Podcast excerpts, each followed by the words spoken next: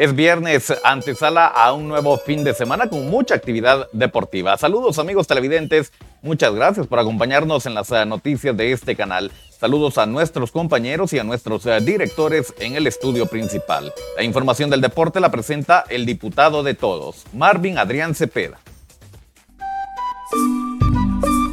Suenan los tambores, estallan los cohetes, repican las campanas y la música de marimba inmortaliza el momento.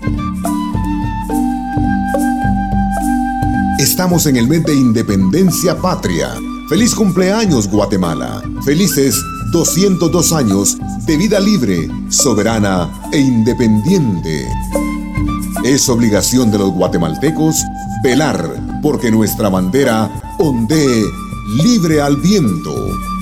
Un mensaje de Marvin Adrián Cepeda, el diputado de todos.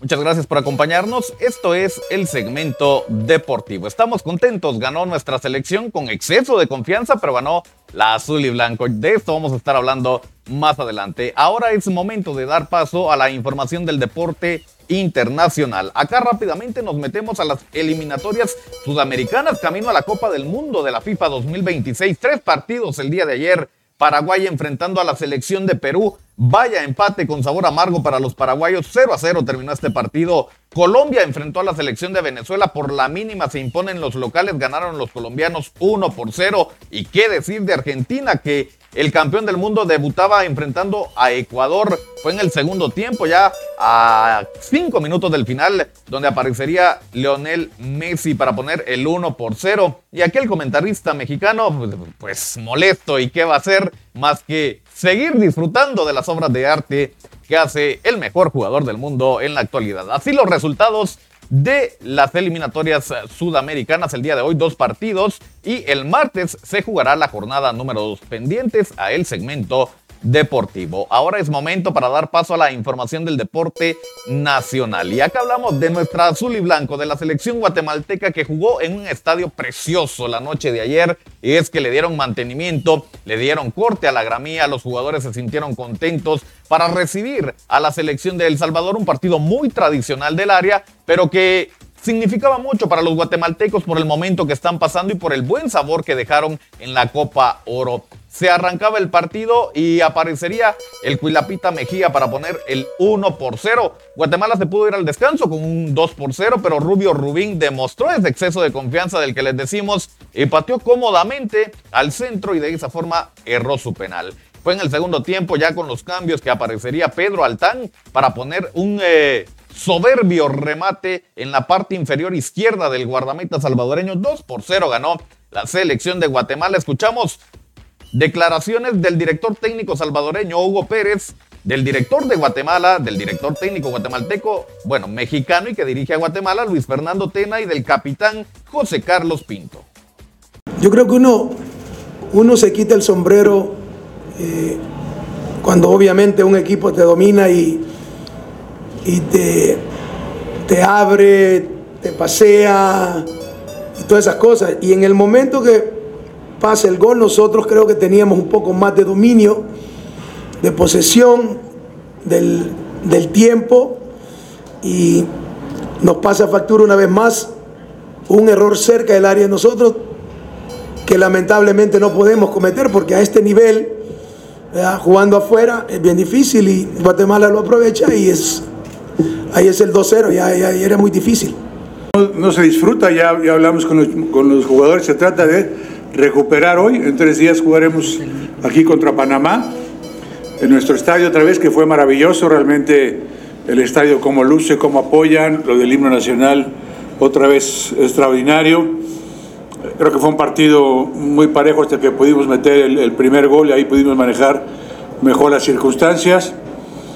Sí hubo mucho gol que a mí en lo personal no me gusta, a mí me gusta jugar serio, productivo, bueno, la gente se emociona también, no, no, tiene culpa. Se toca la pelota para llegar con, con más claridad al, al arco rival, ¿no? Sí, sumamente importante el apoyo de la gente, agradecerles, sabemos el esfuerzo que hacen para, para poder venir, para poder apoyarnos y eso pues hay que aplaudírseles.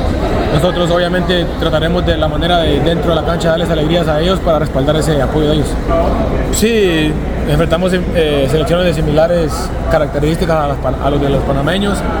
Sabemos de que han crecido mucho, nosotros también venimos en crecimiento, eh, es importante, ¿no? Vamos a competir contra una gran selección. Ya lo hemos hecho antes, hemos competido contra grandes selecciones, el día domingo pues esperemos estar muy bien como lo estuvimos hoy, sino que un poquito mejor para poderles competir y poder ganar, primero. Interesantes declaraciones y el día de hoy ya volvieron al centro de alto rendimiento donde se trabajó en la recuperación de jugadores, tocaron el balón y realizaron algún tipo de trabajo especial esto de cara al compromiso contra la selección de Panamá este domingo. Ya entrena entonces todo el grupo en el centro de alto rendimiento. ¿Cómo ha quedado Guatemala luego de esta jornada? El grupo A de la Liga A de la Liga de Naciones. Panamá es líder con tres puntos. Segundo lugar Guatemala con tres puntos. Tercero Trinidad y Tobago con tres puntos. Curazao aparece con cero. El Salvador con cero. Y Martinica en el sótano con cero. Este domingo, Guatemala regresa a la actividad en su segundo partido de la Liga A de la Liga de Naciones, enfrentando a la selección de Panamá. El partido está programado para las 18 horas con 6 minutos y donde Guatemala intentará buscar un segundo triunfo. Veremos cómo nos va este domingo ante los canaleros y de esa forma lo hemos puesto al tanto con los temas más relevantes del deporte. Revista Digital Jutiapa es el medio que te mantiene al tanto con lo último en cine, música, noticias, espectáculos y deportes. Somos los creadores de los capitanes del deporte y del segmento deportivo. Cobertura con eventos deportivos internacionales. Somos la casa de la gente que sí sabe de deportes. Somos Revista Digital Jutiapa.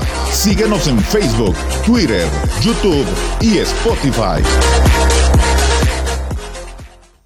Muchas gracias por la sintonía. Yo les recuerdo que el segmento deportivo está disponible en redes sociales. Nos ve en Facebook y en YouTube a través de Revista Digital Jutiapa. No olvide dejar su like y suscribirse a nuestro canal. También nos puede escuchar en la plataforma digital de mayor audiencia a nivel mundial. Estamos en Spotify. Suscríbase al podcast de El Segmento Deportivo para escuchar las noticias más importantes de las distintas disciplinas del deporte. Les recuerdo también, mañana juega el Club Social y Deportivo Jutiapa, 3.30 de la tarde en el Estadio El Cóndor, para que usted asista y apoye a los guerreros jutiapanecos pendientes a las transmisiones de los distintos medios. Es momento de volver al estudio principal con nuestros compañeros. Deseamos que tenga un reparador descanso y un excelente fin de semana. Con permiso.